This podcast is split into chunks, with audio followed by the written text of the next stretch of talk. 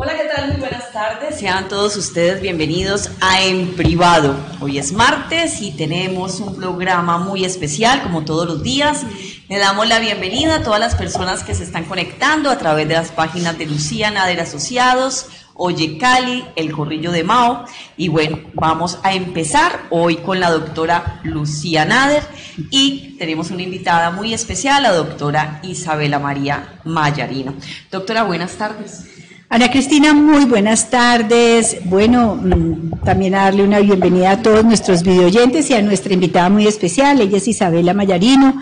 Ella es psicóloga con énfasis en el área clínica y educativa y está haciendo un máster en neuropsicología infantil y eso nos encanta porque a veces eh, nos dedicamos mucho a tema de adultos y hoy nos vamos a dedicar en especial a esas personitas en las que necesitamos, digamos, poner todas nuestras energías porque hay que recordar que los niños y los jóvenes o los adolescentes no son el futuro, son el presente. Y vamos a hablar con nuestra invitada, la doctora Isabela Mayanino. Eh, vamos a hablar de cómo fortalecer el carácter de los niños. Doctora, bienvenida.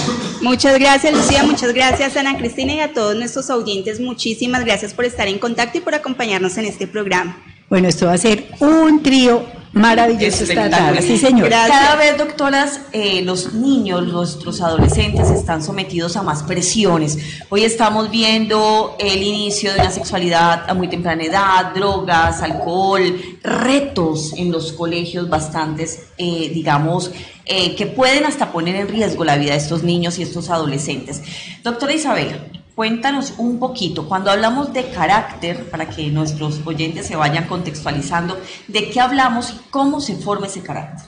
Perfecto, Ana Cristina, es una pregunta muy interesante porque generalmente muchas veces los padres, incluso muchas personas, tienden a no diferenciar unos conceptos que me parece muy válido en este momento tenerlos en cuenta personalidad, temperamento y carácter. Me encanta esa diferencia. Entonces, personalidad es el conjunto de todos esos aspectos físicos, biológicos, psicológicos y ambientales que determinan la adaptabilidad y la funcionalidad de la persona a su contexto. En ese sentido, la personalidad es la suma, por decirlo de alguna forma, entre temperamento más el carácter. ¿Qué es el temperamento? El temperamento son, es todo lo innato, todo lo biológico, lo genético, lo hereditario. Yo nazco con mi temperamento a través de esa genética.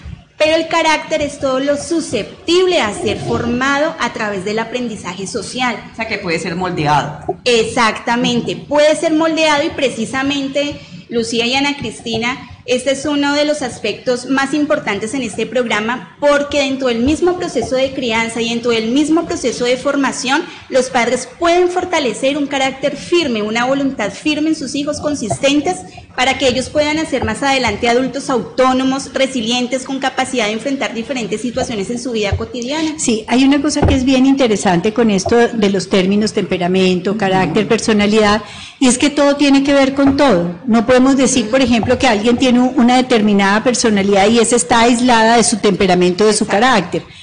Eh, o que tiene un determinado, a veces decimos, tiene un carácter muy fuerte o un carácter muy débil, que es la manera como se expresa el, temperamento también, ¿no? Hay gente que uno los ve desde chiquiticos, muy empoderados, y hay otros que como que son mansitas, palomas. Y eso es muy cierto porque el carácter y el temperamento que forman la personalidad algunos son aspectos eh, que son genéticos, pero otros son aspectos que son aprendidos. Y modelados también. Exactamente. Entonces, de hecho, nosotros podemos fortalecer esa capacidad del niño de poder enfrentar el mundo de una manera más sana y más constructiva y de una manera diferente. Es decir, que el carácter sí se puede moldear. Sí, o sea, es que eso de decir que es que así somos y así nos quedamos y ciertas cosas así somos, pero se pueden transformar. Y podemos como padres fortalecer ese carácter de los niños, porque realmente, como hablábamos ahora, están en muchos riesgos, realmente. Esos riesgos en que los adolescentes, por ejemplo, les cuesta trabajo decir no, poner límites, eh, no ceder a las presiones sociales, todo eso hace que muchos adolescentes y niños pues no sepan qué hacer porque a veces no hay referentes tampoco en su casa, o a veces, por ejemplo, los padres no están en atención permanente, o a veces los padres no saben qué sucede con esos hijos. Así es. En este momento, por ejemplo, y, y es muy importante que los padres sepan cuáles son esas conductas de riesgo a los cuales nuestros jóvenes están enfrentándose en el día a día. Primero me gustaría como delimitar qué es una conducta de riesgo. Sí, pero yo quisiera antes, doctora Isabela, lo siguiente, mire, los padres tenemos ideas preconcebidas y esto es un mensaje directo para usted, mamá y papá, que nos está viendo. Los papás tenemos ideas preconcebidas de cómo queremos que sean nuestros hijos. Y entonces los tratamos, haga de cuenta, como cuando las vaquitas van al batadero que las meten por un canal, así queremos meter a nuestros hijos y se nos olvidan como esas particularidades o individualidades que tienen los niños. Cuando los padres ejercen unas acciones, digamos, muy poderosas sobre esos niños y esas niñas, yo creo que lo que hacen es alimentar la posibilidad de conductas de riesgo. ¿Por qué? Porque si usted se somete a la figura paterna o a la figura materna, de alguna manera o de muchas maneras, pues también se va a someter a otros. Claro, y no es lo que los padres quieren de sus hijos, no, eh, no es lo que los padres necesitan en, formar en sus hijos. No, no solamente es, no es eso. Básicamente ellos necesitan ser chicos autónomos, independientes, con la capacidad de pensar, con la capacidad de sentir, con la capacidad de decidir. Es decir, que muchas veces cuando los padres colocan expectativas en sus hijos, pues esto hace que los chicos vivan una vida que no es de ellos, sino que viven la vida que los papás quieren. Y de hecho muchos conflictos emocionales, como vemos la ansiedad o la depresión o muchos otros trastornos emocionales, eh, tienen la base precisamente en eso mi hijo tiene que ser como yo quiero. Sí, tiene que ser médico como el abuelo y como el papá. No, y tiene que ser obediente, y tiene que ser juicioso, y tiene que sonreírle a todo el mundo, y le tiene que dar la mano a todo el mundo, a todo el mundo tiene que complacer. Sí. Claro, entonces de esa forma, si yo tengo que complacer todo el tiempo a mis figuras parentales, pues yo también debo de complacer a mi grupo de iguales, porque eso es lo que me han enseñado en la casa. Simplemente complacer una conducta totalmente pasiva en la cual yo no soy un participante activo de mi propio ser. Entonces voy a la sociedad y ¿qué hago?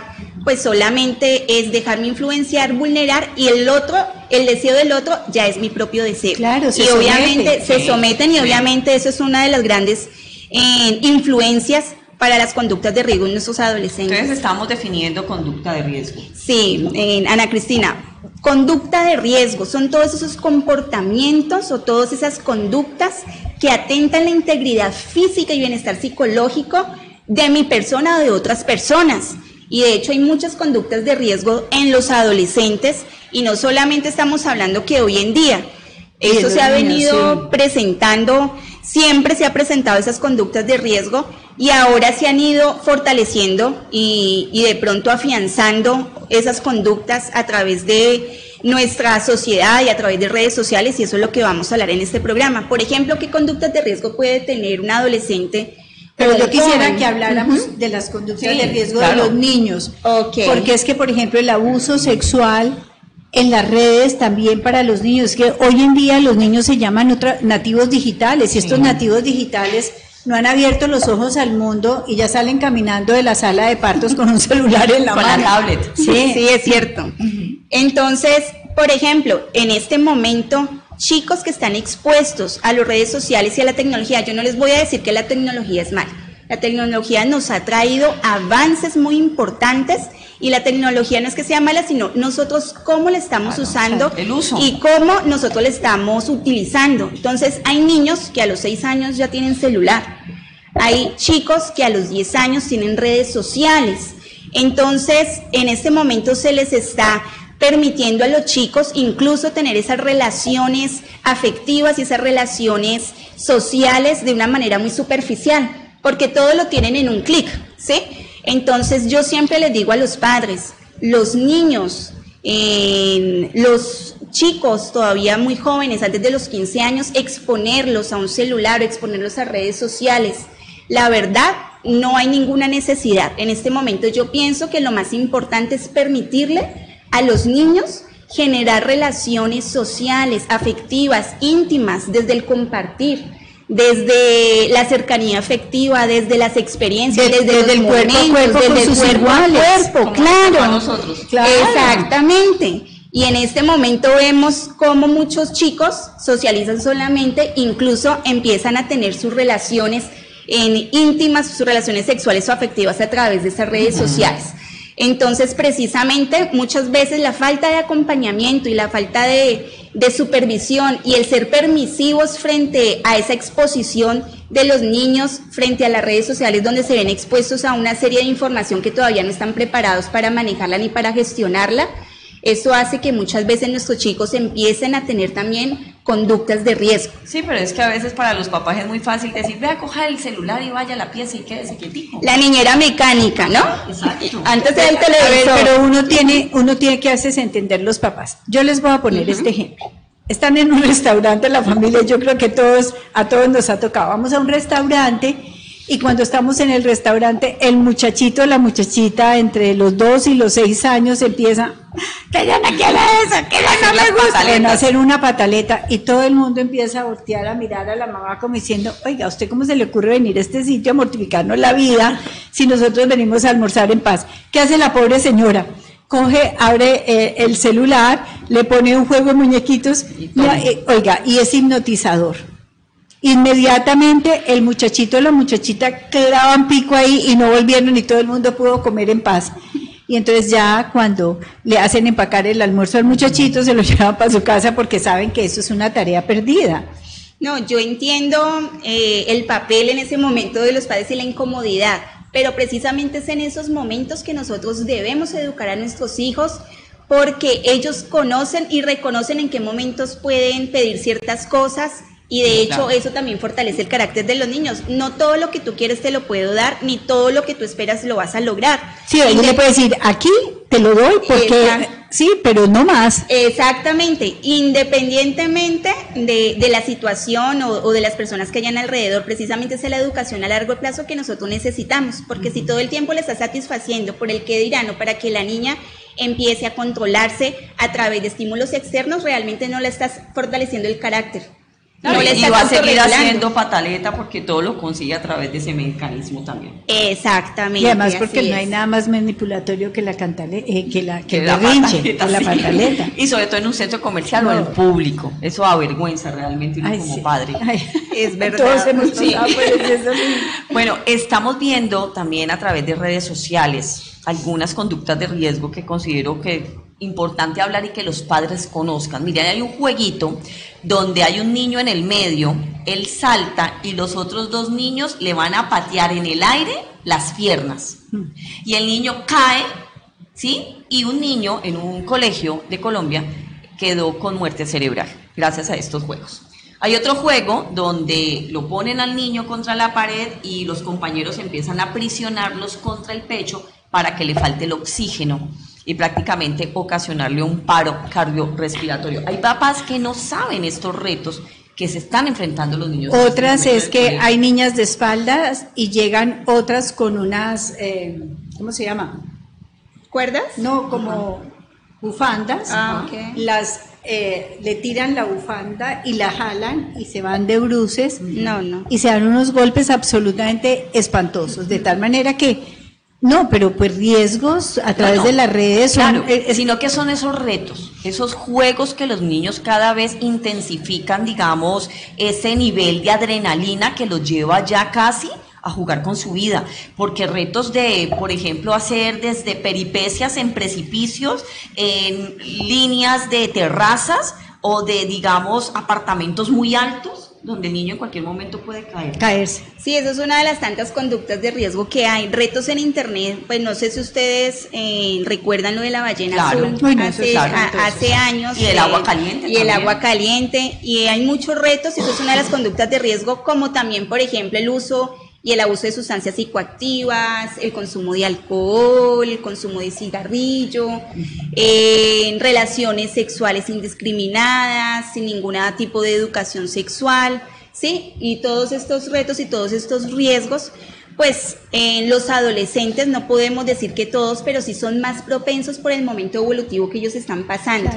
No quiere decir que vamos a justificar o vamos a normalizar estos comportamientos en nuestros hijos, porque de verdad que hay que prestarles atención. Pero sí es bueno y es necesario que de pronto los padres conozcan ese comportamiento de los adolescentes y esa psicología del adolescente. ¿O qué los predispone más que otros, por ejemplo? Desde su estructura de ese carácter, de ese temperamento, pero también desde la funcionalidad o no de su hogar, de su ambiente, porque todo esto empieza a influir en la personalidad de ese chico. Y fíjate que ahí juegan un papel muy importante eso que llamamos los aspectos biológicos del temperamento, del carácter. ¿Por qué? Porque unas personas, digamos, nacen como con ciertas condiciones, ¿no es cierto? Que los predisponen a comportarse de una determinada manera. Aquí somos tres mujeres y las tres, digamos, nos comportamos en algunas cosas parecidas, pero tenemos también grandes diferencias. Digamos que la diferencia es humana. No, no, la diferencia existe, es real. Pero resulta que dependiendo del entorno donde esté, ese niño o esa niña, van a, generar conductas de seguridad o inseguridad, como está el autoconcepto. Muchas veces los papás no perciben que sus hijos son de una timidez absurda, o que se sienten devaluados, o que están siendo maltratados, o que están siendo maltratadores de otros niños. Hay papás que ni se enteran, pero que ni se enteran. Resulta que esas personalidades más vulnerables, ¿qué les va a pasar cuando lleguen a la adolescencia? Los van a volver ropa de trabajo, como se dice. Sí, precisamente lo que tú dices, esos factores protectores para que los eh, jóvenes puedan decir sí o puedan decir no, también se pueden fortalecer desde el hogar. Eh, hay muchos jóvenes, no todos los jóvenes tienen esas conductas de riesgo, ¿no? ¿Por qué no tienen conductas de riesgo? Porque hay unas características personales y hay unos factores externos como el ámbito familiar, el ámbito social, el ámbito escolar en que se están desenvolviendo que los hacen ser más predisponentes frente a esas conductas. Sabemos que todos los adolescentes en este momento están en la construcción, en la búsqueda de su identidad, ¿cierto? Así que para ellos el sentido de independencia cobra mucha fuerza en este momento. Entonces, anteriormente en la infancia, los padres de familia cómo eran, o sea, los padres de familia eran los superhéroes, era mi mamá lo sabe todo, mi papá lo conoce todo, mi papá es lo mejor, pero ya en la adolescencia el grupo de iguales es que cobra mayor relevancia. Mi mamá es una bruja y mi papá es un verdugo. Están Exactamente. Ya están pasados de moda, ellos no les tocó lo que a mí me tocó. Exactamente, entonces ese sentido de emancipación o de independencia eh, hace que los jóvenes quieran vivir aventuras, quieran vivir lo desconocido, quieran vivir incluso alejarse o abandonarse de la seguridad que le proporciona papá y mamá, a pesar de que les dé miedo para ellos adquirir un control de su vida. Entonces, cobra mayor relevancia ese sentido de autonomía cuando están con sus grupos de iguales porque la presión social también para ellos es muy importante, ese sentimiento, ese sentido de reconocimiento, de popularidad. De ser valorados por sus iguales. De ser, de ser, valorados y ahora con las redes sociales, ¿cuántos likes tengo en mi Instagram, en mi YouTube? seguidores? En mi Facebook. El tema está muy interesante, doctoras. Vamos a hacer una breve pausa y ya volvemos. Ya volvemos. Un grupo de profesionales de la salud y la sexología se han unido para brindar tratamientos en falta de deseo sexual, disfunción eréctil, eyaculación precoz, eyaculación retardada e incompetencia eyaculatoria. Tenemos tratamientos de vanguardia al alcance de todos. Contamos con tratamiento urológico, terapia psicosexual, fisioterapia de piso pélvico y nutrición. Comuníquese con nosotros al 322 423 2323 o ingrese a www.clinicadh.com. Bueno, y continuamos en En Privado y estamos hablando de cómo los padres podemos fortalecer el carácter, la personalidad de nuestros hijos para poder enfrentar muchos riesgos a los cuales ellos se enfrentan día a día. Y estábamos ahorita hablando precisamente de los adolescentes, de cómo muchas veces los adolescentes buscan el riesgo. de riesgo. Sí, pero entonces eh, cuando hablamos de fortalecer el carácter, ese adolescente tiene que llegar a la adolescencia fortalecido para no buscar conductas de riesgo, digamos, o minimizarlas. En cambio, tenemos que enseñarles, doctora Isabela, a los niños cuando le lleguen las conductas de riesgo, porque el niño no crea o la niña la conducta de riesgo, sino que son los adultos los que le propician esas conductas de riesgo. Eso es muy cierto, doctora Lucía. los adolescentes tienen plena conciencia de lo que es el riesgo, de lo que es peligroso para ellos. Lo que sucede es que en la adolescencia para ellos es mucho más gratificante tener una gratificación inmediata a través de impresionar a su grupo de iguales que el evitar el peligro, ¿sí? Sí. Y en la niñez hablamos de que definitivamente su entorno social o su entorno familiar son esos causantes de los factores de riesgo de las conductas de riesgo en los niños y precisamente por eso hay que fortalecer ese carácter en nuestros hijos desde el mismo proceso de crianza. Que por ejemplo no le tengan miedo a contarle a los papás, mi tío, mi, mi, tío, mi primo, mi prima, lo que sea, me están tocando, me están bajando los pantalones o me están bajando o me están diciendo que les haga esto, que les hagan o me están mostrando tal cosa o me están llevando a tal sitio, cosas como esas, porque a veces, por ejemplo, he conocido el caso de niños que eh, están al cuidado, digamos, de la hermanita adolescente de 16, 17 años. Pues la mocosa, con tal de irse con su novio, no sé qué, pone al muchachito a jugar o a veces los dejan solos y se va y se encierra en el cuarto con el noviecito y el muchachito que es curioso, pues se va para la cocina, tiene una cantidad de cosas de riesgo y cuando llega la mamá, pues el muchacho está todo aporreado, lo que sea, y le dice, si le decís algo a mi mamá, nunca más te vuelvo a hablar o no te voy a regalar no sé qué. Y esos chantajes hacen mella en los niños y entonces el pobre ahí... Como que, no sabe qué hacer. Lo que tú dices es muy importante porque muchas veces, y, de hecho lo, lo he vivido dentro de la consulta, cuando los niños se exponen ciertas situaciones de los adultos, no se les cree muchas veces, ¿sí? entonces se dice es que tú estás exagerando, es que tú malinterpretaste las cosas, entonces el hecho es confiar en tu hijo. Un niño a los 5, a los 6 años, tener la capacidad para decir alguien me está tocando, no la tiene. Si el niño lo están tocando a los 5 años, te dice que te están tocando y tienes que creerle a tu hijo. Lo mismo pasa, y, lo he vivido también en consulta muchas veces cuando, doctor, es que yo vi a mi hijo fumando, un ejemplo. Entonces ya le quité el celular durante un mes y ya no lo voy a dejar salir durante 20 días. Entonces esa represión, porque yo siempre he dicho que eso es una educación represiva definitivamente no, no es constructiva en este momento. Hay que educar desde la convicción, hay que enseñarle a los chicos cuáles son las decisiones sanas y constructivas para ellos y para los demás. ¿Por qué tienes que decidir? y uno se aterra a mamás que tienen hijos de 20, 22 años y todavía les están quitando el celular. A ver, que porque es que vive pegada el celular. O todos los adultos, mire, aquí hay un celular, allá hay otro, allá hay otro. Doctora, todos los seres humanos hoy en día con este bendito aparato somos esclavos del aparato. ¿Qué hacemos? Si hay hombres y mujeres que a los 40 años todavía están pendientes de lo que la mamá diga y deje de decir y de las órdenes de los padres. Cada día vemos hijos con menos independencia emocional. Vemos hijos mucho más débiles. Los hijos bombril. Claro, no se quieren ir de la casa porque no quieren enfrentar los retos y la vida. Entonces, ¿qué podemos decirle a esos padres como para ayudarles desde que esos niños están en esas primeras instancias? Yo pienso que lo primero que tendríamos que decirle, yo no sé si ustedes están de acuerdo, es pensar, papás, que ustedes van a morir primero. Claro. Y entonces, ¿qué? ¿Van a dejar un bobalicón, una bobalicón ahí, pues, a merced de todo el mundo? Por favor, a ver. O sea, que somos nosotros los responsables de criar seres autónomos, independientes, sabios en tomar una decisión, que puedan decidir por ellos mismos, es que nosotros no tenemos la vida comprada. Así es. Podemos faltarles mañana, podemos morirnos. ¿Con qué carácter o con qué, digamos, personalidad van a enfrentar ellos todo lo que la vida nos ofrece día a día? Doctor Isabela, a veces los padres tienen la percepción de que sus hijos no son capaces. Sí. los limitan. Los limitan, de que no son capaces, de que son débiles, de que tienen limitaciones. Pero también encontramos un grupo de padres que tienen una fe infinita. Mire, yo he conocido casos que me hacen, digamos, llorar.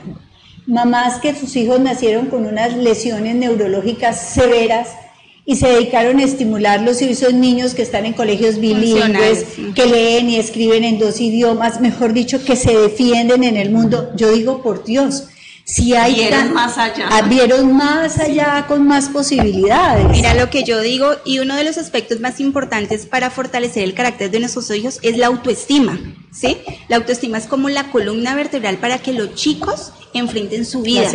y todo empieza por el ejemplo de papá y mamá, de cómo se conducen como hombres y como mujeres, cómo se conducen en como padres y como madres y cómo se aceptan ellos mismos, porque de esa forma van a aceptar incondicionalmente a su hijo. Es decir, que el amor no está condicionado por lo que el hijo logre, sino por lo que el hijo es, por la esencia. Corregimos el comportamiento, pero su identidad la protegemos. Eso que usted dice me parece absolutamente maravilloso porque es que uno quiere a su hijo por lo que él es. Por eso dice que para ojo de madre no hay hijo feo. ¿sí? Eso es Claro, y totalmente entonces cierto. para uno como mamá, el hijo de uno es el más lindo, el más inteligente, el más buena persona. Bueno, también eh, amor no quita conocimiento, también sabemos cuáles son sus fragilidades Sí. y cuáles son sus limitaciones, pero definitivamente los amamos porque son ellos, no porque consiguieron mucho dinero o porque... Son los mejores estudiantes. Sí, exacto, no, y porque nos dan cosas, no, los queremos simplemente porque son como una continuidad nuestra, ¿no? Y adicionalmente lo que tú decías de incapacitar a los niños, a veces no se los decimos solamente a través de nuestro discurso, sino a través de nuestros actos haciendo todo por ellos. Entonces nuestros hijos no asumen responsabilidades, no asumen normas, no asumen límites, no asumen diferentes deberes que ellos también tienen que asumir porque es que el niño no puede o, o yo prefiero hacérselo, ¿sí? Sí. Entonces de alguna manera el mensaje que yo le estoy dando al niño es tú no puedes, tú no eres capaz. Yo sí puedo, sin el apoyo emocional tú jamás vas a salir adelante. Cuando uno los ve muy atorados, le puede decir, a ver, ¿en qué te puedo ayudar? Claro. Vamos a ver cómo te puedo ayudar, o mira, aprende, te estoy enseñando, para que él lo pueda hacer. Es que, vuelvo y digo, esos mensajes que les estamos enviando de manera permanente a veces son tan inconscientes, tan absolutamente inconscientes. Tan limitantes, Sí, no porque es es que el no puedo es totalmente limitante, no Uy, puedes. O sea, te está limitando y estás pensando que ese niño no tiene la capacidad para lograrlo. Y no se trata tampoco de ser indulgentes, ¿no? Porque hay los dos extremos. Hay padres que o son muy indulgentes o muy represivos o están criticando todo el tiempo al hijo, entonces tú no eres capaz, yo lo hago mejor que tú. O algunos padres que todos se lo celebran a los niños. Obviamente no estoy diciendo que los niños no tengan la necesidad de sentirse reconocido o elogiado, pero el exceso también incluso de elogio y del exceso de reconocimiento también es totalmente nocivo. Hay una investigación muy interesante, hay, hay centros de estudio de, de la inteligencia y se ha comprobado, por ejemplo, que las personas, digamos, con inteligencias promedios que les han enseñado, digamos, a trabajar y a trabajar por los logros, tienen muchos mejores resultados que aquellas personas que son muy brillantes y muy inteligentes y que todo el día le dicen es que como eres tan brillante, tan inteligente, tan capaz, terminan no sirviendo para nada porque creen que el solo hecho de ser inteligente les va a dar todo. Exactamente, y precisamente por eso yo les digo a los papás, debemos tener un nivel de criticidad frente al niño, obviamente de acuerdo a su etapa del desarrollo y de acuerdo a sus competencias y a sus habilidades. Debemos exigirle al niño cada vez más. Entonces, está bien decirle a los chicos y a los niños, eso te quedó muy bien, pero también está muy acertado decirle, tú lo puedes hacer mejor vas, te voy a enseñar para que lo hagas mejor, porque es que siempre nosotros tenemos que también tener ese nivel de criticidad y decirle a nuestro hijo, tú puedes y tú eres inteligente, pero lo puedes hacer cada día mejor para que ellos vayan creciendo y desarrollando también esas habilidades. Así es. Y, es, y eso es bien importante. Bueno, yo creo que es hora de saludar a nuestras redes Sí, sociales, a las personas. quiénes están conectados en este momento. Sí, doctora, un saludo muy especial para Águilas de Cristo, Simón Parker, Jorge Quintero, Miriam Gallego, María Graciela Díaz, Guillermo Gómez, Milton Javier Buila y Aida Lara. Bueno, a todos ellos y ellas, bueno, qué bueno que estén aquí conectados. Y les mandamos abracitos y besitos. de verdad que sí. Esperemos que este programa les esté gustando muchísimo. Bueno, decíamos ahora, eh, están los niños, ¿cierto? Con esas conductas de riesgo que prácticamente ellos no la genera simplemente el entorno, el ambiente, se los da muchas veces, pero también están los adolescentes queriendo buscar esa independencia, esa adrenalina, queriendo sobrepasar límites, muchas veces que es lo que buscan los adolescentes. ¿Por qué algunos adolescentes, digamos, son más propensos a dejarse llevar por todo eso y otros pueden refrenarse mucho más? Ok, eso estábamos hablando de los factores personales y algunos factores externos. Hay chicos que por su estructura de personalidad, yo no les digo estructura de personalidad todavía, sino organización psicológica, ¿sí? Porque están en proceso de desarrollo.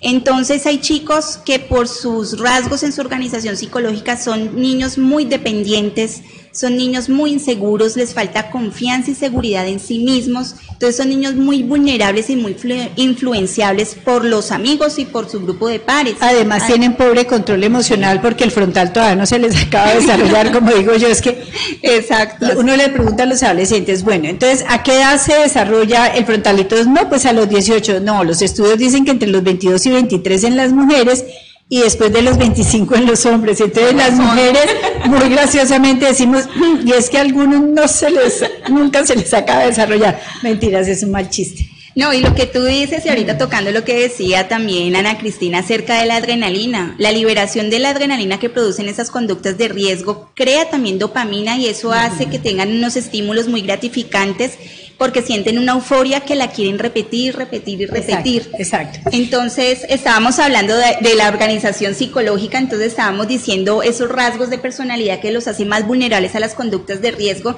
y tenemos que hay muchos adolescentes con rasgos narcisistas, ¿sí? Entonces, adolescentes que buscan más el reconocimiento más de lo esperado, ¿sí? Necesitan ya sé, ya sé, esa aprobación. Desafortunadamente sí, estamos llenos de narcisistas, de esas personas que todo el día necesitan estar figurando, buscando reconocimiento, haciendo lo que sea con tal de tener reconocimiento. Y eso es una cosa muy complicada. Y eso nos hace más vulnerables a presentar esas conductas de riesgo, al igual que hay muchos chicos que tienen conflictos emocionales, ¿no? Hay unas disfuncionalidades también a nivel familiar, conflictos de pareja, distanciamiento entre padres e hijos, violencia intrafamiliar, violencia o maltrato físico, verbal, abusos sexuales. Ambientes disfuncionales. Ambientes totalmente disfuncionales que también los hacen propensos más a los chicos a presentar esas conductas de riesgo. Pero además vienen unas etapas complejas, que son las etapas, por ejemplo, de la conciencia de los sentimientos sexuales y los enamoramientos. Y entonces en esos enamoramientos y en esa conciencia erótica que empiezan a desarrollar en estas etapas, tienen la necesidad, por ejemplo, de, ser muy representativos para las personas o de su mismo sexo en caso de que estos adolescentes estén presentando conductas homosexuales, una orientación homosexual o hacia las del otro sexo.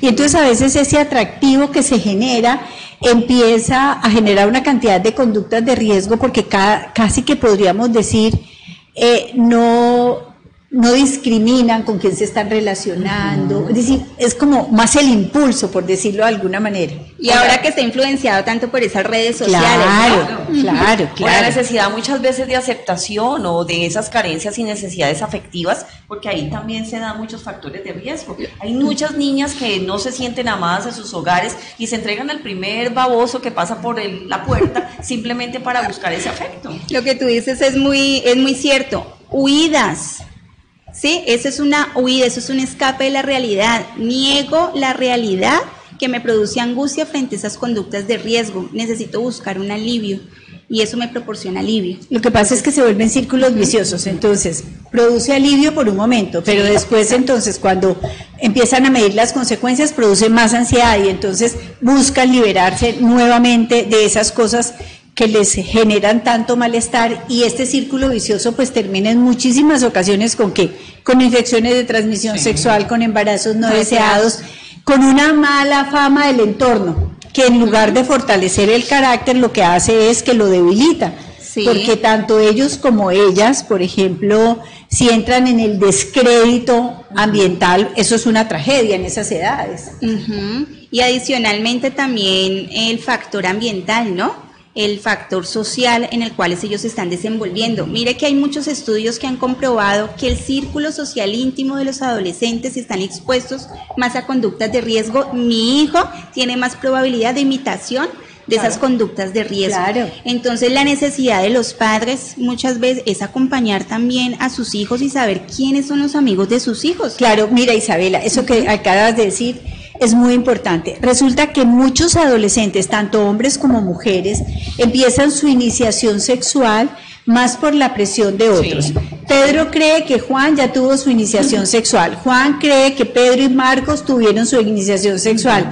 Y entonces como él es lo que cree, incluso ni le consta, pero el solo hecho de que esto es como un rumor que se va propagando, hace que, por ejemplo, tenga iniciación sexual a veces de riesgo porque eh, él no se puede quedar atrás. Y lo mismo sucede con las niñas eh, o con las adolescentes. Estas jovencitas empiezan en muchas ocasiones a tener conductas de riesgo de contenido sexual o porque están siendo presionadas por sus noviecitos, que si no tienen relaciones sexuales con ellos las dejan por unas que sí les den lo que ellas no les dan. No me amas. Sí, exacto, no me amas. Y segundo, porque ellas también no pueden quedarse atrás. ¿Cómo es posible que yo no me quite este estorbo de encima? Es como el discurso. Y entonces no hay una decisión clara frente a esto. Claro, y precisamente nosotros los padres somos los encargados de fortalecer esa capacidad de toma de decisiones de nuestros hijos, ¿no? Que aprendan a decir no, porque realmente es que decir no no es un descrédito. Pero, es que hay los primeros que hay que decirle no es a los papás. Exacto. Como hay un meme que, que, está en redes sociales, dime que no, mamá, eso es lo que yo quiero. Sí. ¿Sí? No sé si lo han visto. Entonces, hay esos factores en personales y también esos factores ambientales, esas dinámicas familiares y sociales que hacen que nuestros chicos y nuestros niños sean más propensos a presentar esas conductas de riesgo. igual, pues obviamente estamos diciendo que en la etapa de la adolescencia estamos propensos a esas conductas, pero no todos los adolescentes la presentan. ¿Sí? Así que si nuestros hijos o si sus hijos las están presentando, es un tema que amerita total atención. Hay muchos padres que dicen, no, es que él está muy pequeño. Es que esa es la etapa. Esa es la etapa, no, es que se le va a pasar en la infancia, es que mi mamá era así, es que mi familia éramos así, es que yo también fui así. Y definitivamente no podemos justificar, y nuevamente lo digo, normalizar ese tipo de comportamiento. Pero además también hay un elemento que no permite el fortalecimiento del carácter de los niños y los adolescentes, sobre todo de los adolescentes, cuando los padres ven que los adolescentes van a repetir conductas que estuvieron en ellos cuando estaban pasando por esa etapa. Entonces se mueren del susto que sus hijos pasen por, lo pasen por lo mismo, o sus hijas.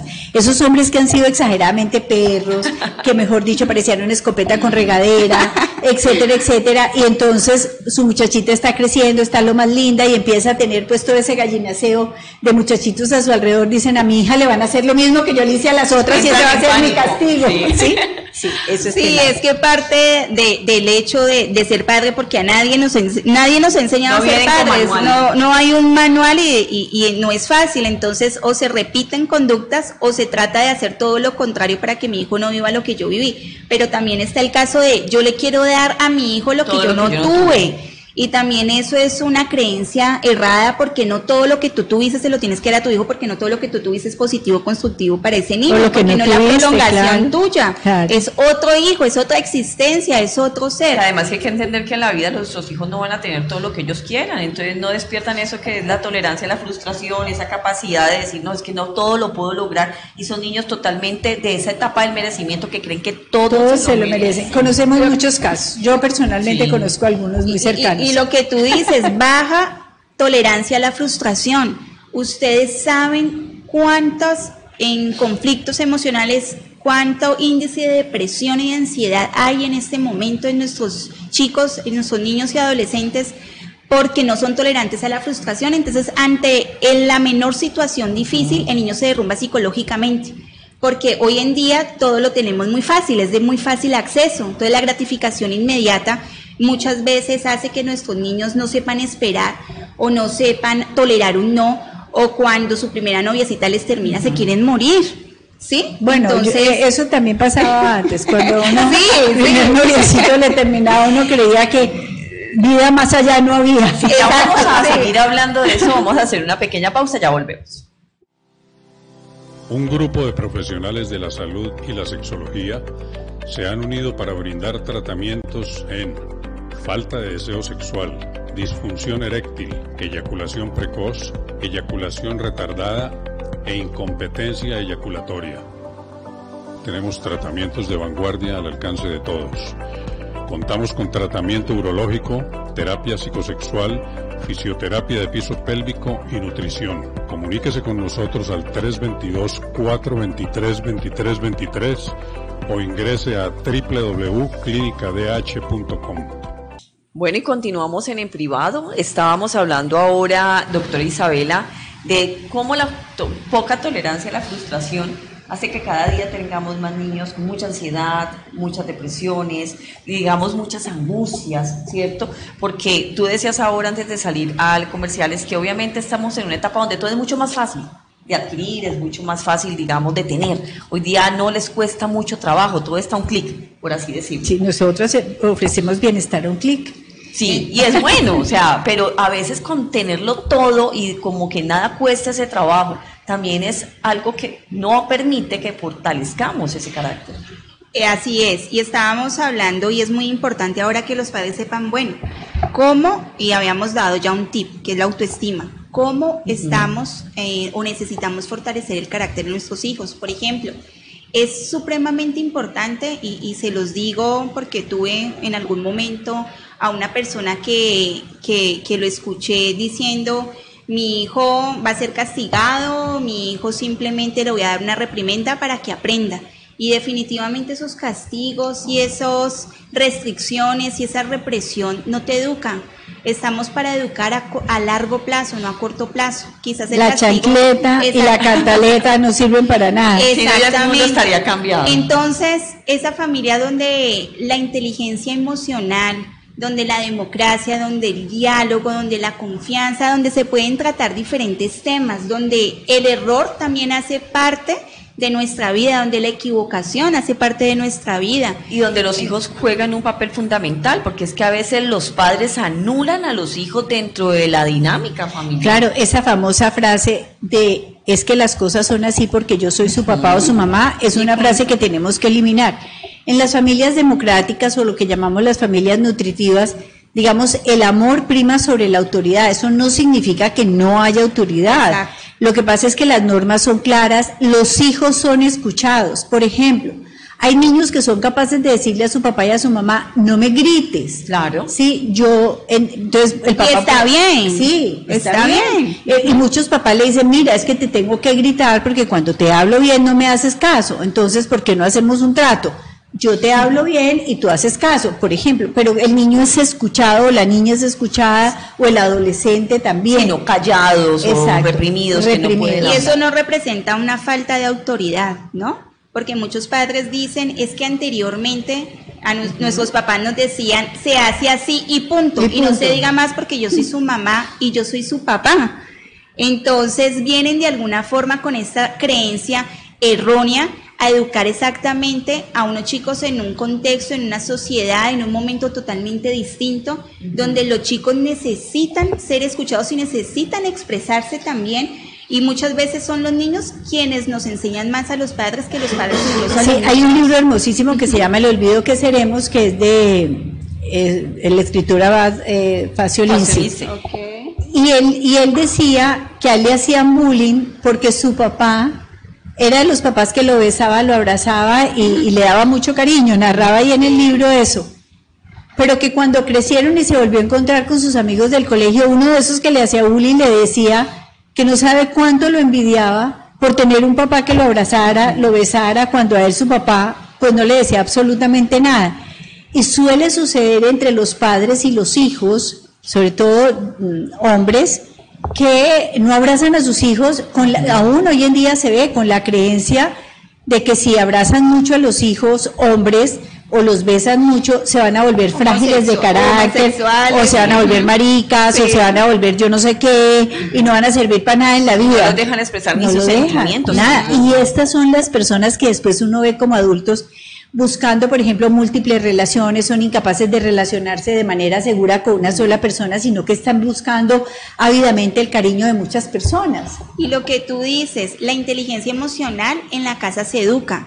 Muchas veces está condenada incluso la ira, el enojo, la tristeza y definitivamente son emociones que también deben ser expresadas. Nosotros no atacamos la emoción, toda emoción nos enseña algo. Lo que educamos es el- la reacción frente a esa A la emoción. emoción. Entonces, eso también hace que nuestros hijos fortalezcan su carácter, porque muchas veces no son capaces de decir en la casa, mamá, me siento triste, mamá, estoy frustrado, mamá, estoy aburrido, mamá, eh, me siento mal. ¿Por qué? Porque los papás muchas veces no le creen a sus hijos, eh, o muchas veces simplemente dicen, pero oh, aburrido, ay no. Ay, deje la bobada, mijo. ¿Sí? Ya A ver, deje pues, vamos. minimizan las emociones. Minimizan las emociones. Hijos. Exactamente, y definitivamente esa es otra de las sugerencias que nosotros hacemos. Y lo que ustedes también decían en un momento, que la autoridad con amor es, es cuando se gana, o sea, la autoridad se gana con amor. Es que el amor es lo que nos fortalece como seres humanos y lo que fortalece la estructura de nuestra personalidad también, porque en los primeros años lo que necesitamos es ese amor, ese afecto, ese acompañamiento, ese abrazo, el sentirnos que somos pertenecientes a una familia y que hacemos parte de. Mire, lo más importante, doctora Ana Cristina, es ese concepto que usted acaba de decir. El concepto de pertenencia de un niño o de una niña, de sentir que ese papá y esa mamá son de él o de ella, es fundamental en el desarrollo del apego. Y el vínculo y el apego saludable es lo que garantiza la salud mental de hombres y de mujeres y es lo que da la fortaleza psicológica en, la, en ese proceso de desarrollo. Obviamente se tiene que alimentar con muy buenas experiencias a lo largo del camino. Pero si uno no siente que tiene sentido, fíjense que es de pertenencia y no de dependencia. Sí. Es que la pertenencia es yo le importo a alguien, ¿sí? Yo soy especial para ese Yo alguien. ocupo un lugar en la En vida, la vida del de ese. sistema familiar. Claro, por eso dicen que la única persona que tiene la obligación de quererlo a uno es la mamá. Sí. Claro, porque es cierto, papá puede ser cualquiera, pero la mamá es la que lo cargó, lo llevó en la barriga, lo no sé qué, lo parió, bueno, etcétera, etcétera, y sufrió y sigue sufriendo después de muerta, porque después de muerta le siguen, mamita, si estás en los cielos, No la dejan a ver, descansar no la en dejan paz. descansar en paz. Entonces, pero es muy importante rescatar eso de la pertenencia, que tanto ese hijo siente que pertenece a ese lugar en donde vive. Y, y muchas veces el mal comportamiento de los niños, detrás de ese mal comportamiento está eso, ¿no? Ese es que yo no ocupo un lugar importante ni en su vida ni en el colegio, entonces yo debo de eh, imponerme, yo debo de dominar, yo debo de vengarme, yo debo de ejercer poder frente al otro para ocupar un lugar. Entonces no lo tengo en la casa, pues voy a hacerlo en el colegio. Entonces son los niños que hacen bullying o que se vuelven víctimas o victimarios muchas veces de otros niños porque necesito tener poder para pertenecer a. Y buscando ese reconocimiento y esa capacidad que Dios necesita en ese momento de ser visibles frente a alguien. Exactamente. Otro de los factores otro de los tips que nosotros les podemos dar en este momento para fortalecer el, cala- el carácter de nuestros hijos es precisamente la autorregulación también emocional y Claro. conductual. Pues eh, había dicho la doctora Lucía y, y- y se lo recordamos que los niños están en proceso de formación y desarrollo en la corteza prefrontal, que básicamente es la parte que inhibe esa conducta de riesgo. Pero, sin embargo, tenemos que empezar a dar desde el mismo proceso de crianza esa autorregulación conductual, porque no todo lo que quiero lo puedo hacer. Sí. Sí, no todo lo que quiero es positivo, no todo lo que quiero es constructivo. No es lo que yo quiero, sino lo que yo necesito también para crecer y generarle esa conciencia y promover esa conciencia en los niños desde el- nuestro discurso, pero también desde nuestro ejemplo. Y ¿no? de validarle la emoción. que era lo más sí, importante. validarle la emoción. Y validar la emoción. En lugar de decir, no, porque está aburrido, salga el aburrimiento, porque está tan bravo. Sí, Cuéntame exacto. qué es lo que estás sintiendo.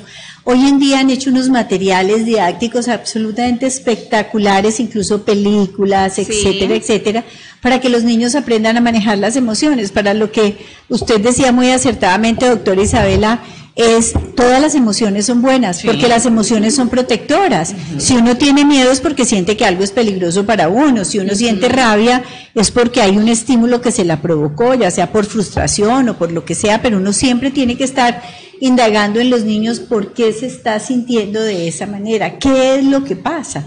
Exacto. ¿Me ibas a decir algo? Se me olvidó. no, y de esa autorregulación que decíamos ahora, ya lo del ejemplo, es que el- la cantaleta no transforma, el ejemplo arrastra. Y muchas veces los papás tienen mensajes Solo educa el ejemplo. Metámoslo en la cabeza. Sí. Lo único que educa es el ejemplo. Pero la gente piensa que es la cantaleta la que cambia el mundo o que la cantaleta es la que educa o forma a ese niño y realmente no lo está logrando a través de la cantaleta sino con el ejemplo. Entonces los mensajes contradictorios. La mamá dice algo pero hace cosas totalmente distintas. Exacto, entonces, pero ¿por qué gritas si la mamá está gritando? Claro, claro. Entonces, si los padres no No, me grites, pero si usted no les- el niño no aprendió solo a gritar, Claro. él le oyó usted gritar y entonces por eso el niño grita. Exactamente, entonces gran parte de esa autorregulación conductual y emocional son aprendidas también por los padres.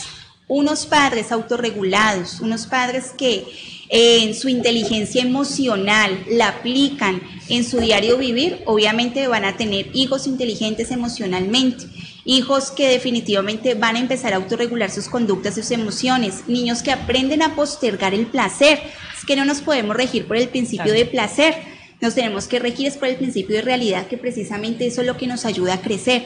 No todo lo que nosotros queremos hacer se lo podemos permitir. Permitir. Así tengamos el dinero para hacerlo y para comprarle a nuestros hijos, no todo se lo debemos eh, Ni dar ni permitir. El no, a veces es necesario. Es necesario, El exceso de satisfacción, yo pienso que Produce que tener saturación. un equilibrio entre el exceso de satisfacción y la frustración. Hay que frustrar también a nuestros hijos, decirle no Sí. es necesario. Muchos papás estarán preguntando, bueno, pero entonces aquí todo tiene que ser perfecto, no podemos hacer esto, aquello, no sé qué. Antes a uno le daban chaqueta y le daban correa y mire que estoy Era aquí, que no estoy traumatizado. Pues sí, están traumatizados. buena persona, Sí, sí, sí, pues sí, pero créanme que sí están traumatizados y muchos de nosotros no hemos podido todavía elaborar todos esos traumas que tenemos. Pero lo importante no es que nos equivoquemos, lo importante no es que fallemos en momentos determinados, sino que reconozcamos que le embarramos y le podamos pedir excusas, por ejemplo, al muchachito o a la muchachita. Y eso sí que es importante, doctora. ¿Cuántos padres nos cuesta trabajo pedirle perdón a nuestros hijos, sí, por algo que nosotros mismos hemos hecho mal? Ahora, yo creo que más que pedir perdón es cambiar de conducta, porque Reparar. muchas personas abusan de lo verbal. Ay, sí, sí, no lo he debido hacer. Ay, perdón, no sé qué, excúsame. Pero, o sin embargo, siguen exactamente con el mismo comportamiento errático. Y lo, más importante es reparar.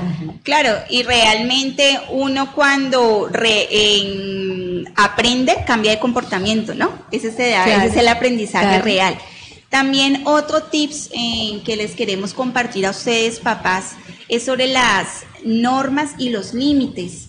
Los chicos en este momento, o, o tengo de pronto varias personas que son allegadas, que se exponen a diferentes situaciones que no son propias de su etapa del desarrollo. Entonces, chicos a los 13 años que llegan a las 3 de la mañana eh, de la rumba, ¿sí? Chicos que no van a dormir a los 15 años a su casa porque se quedaron donde el amiguito porque salieron tarde también de la rumba y muchas otras situaciones. Y ahorita los papás dicen, es que yo no sé qué hacer con este muchacho.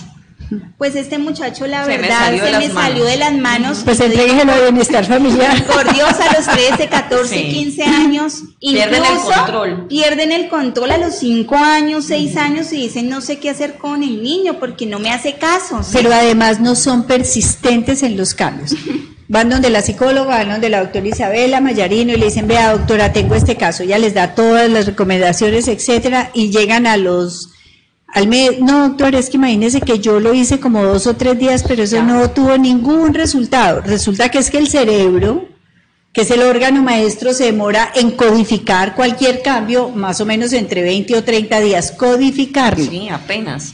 E introspectarlo, se pueden tomar seis meses, un año en introspectar una nueva conducta, de tal manera que los cambios tienen que ser persistentes y constantes y no perdimos el año. No, y es que existiría una receta mágica, un recetario. Sí, Que claro. uno Vaya, lea el libro y verá que su hijo ya le hace caso en todo. Y pues la verdad, así no educamos y así no formamos. Con persistencia, constancia, creyendo en lo que estamos haciendo, creyendo en el cambio, siendo constantes, como, como que una inversión de vida, así como uno todos los días se levanta, se cepilla los dientes, se baña, etcétera, etcétera, y tiene rutinas, los mismos cambios comportamentales también necesitan rutinas. Y alentar el cambio también, porque muchos papás solamente se focalizan en lo negativo del niño y no ven que el niño se está transformando supuesto, y no lo están alentando a él. Y si se vuelve y se, la conducta sale espontáneamente, entonces dicen, ah, ve, es que eso yo no lo sigo llevando donde señora, porque la señora no, no sirve No para nada. sirve. Sí, exacto. Estoy Eso es perdiendo así. la plata. echan la culpa al proceso Al psicólogo. Exactamente. Bueno. Em, bueno, em, básicamente dentro del hogar se pueden fortalecer ese carácter en nuestros hijos, fortaleciendo nuestra autoestima, fortaleciéndoles esa seguridad y esa confianza personal, fortaleciendo esa figura de autoridad de los padres para que los chicos puedan tener normas y límites claros, esa autorregulación emocional y conductual que es tan necesario para que ellos aprendan a aplazar y a postergar su deseo, para que ellos no solamente quieran una eh, satisfacer sus deseos, sino también sus necesidades. Bueno, yo ¿sí? creo que nos quedó muy claro realmente. No, pero además el tema da Sí, mejor para muchos muchos más programas, programas. sí, señora. Eh, muchísimas gracias, doctora Isabela. Muchas gracias a ustedes No, por la no, invitación. no, ha sido maravilloso, muy clara, Doctora, muy... sí, definitivamente esto nos deja planteados más programas. Más programas, para sí, señora, más A todos adelante. ustedes, muchísimas gracias por habernos acompañado y que pasen una feliz tarde. Chao, Muchas chao. gracias, Chao. chao.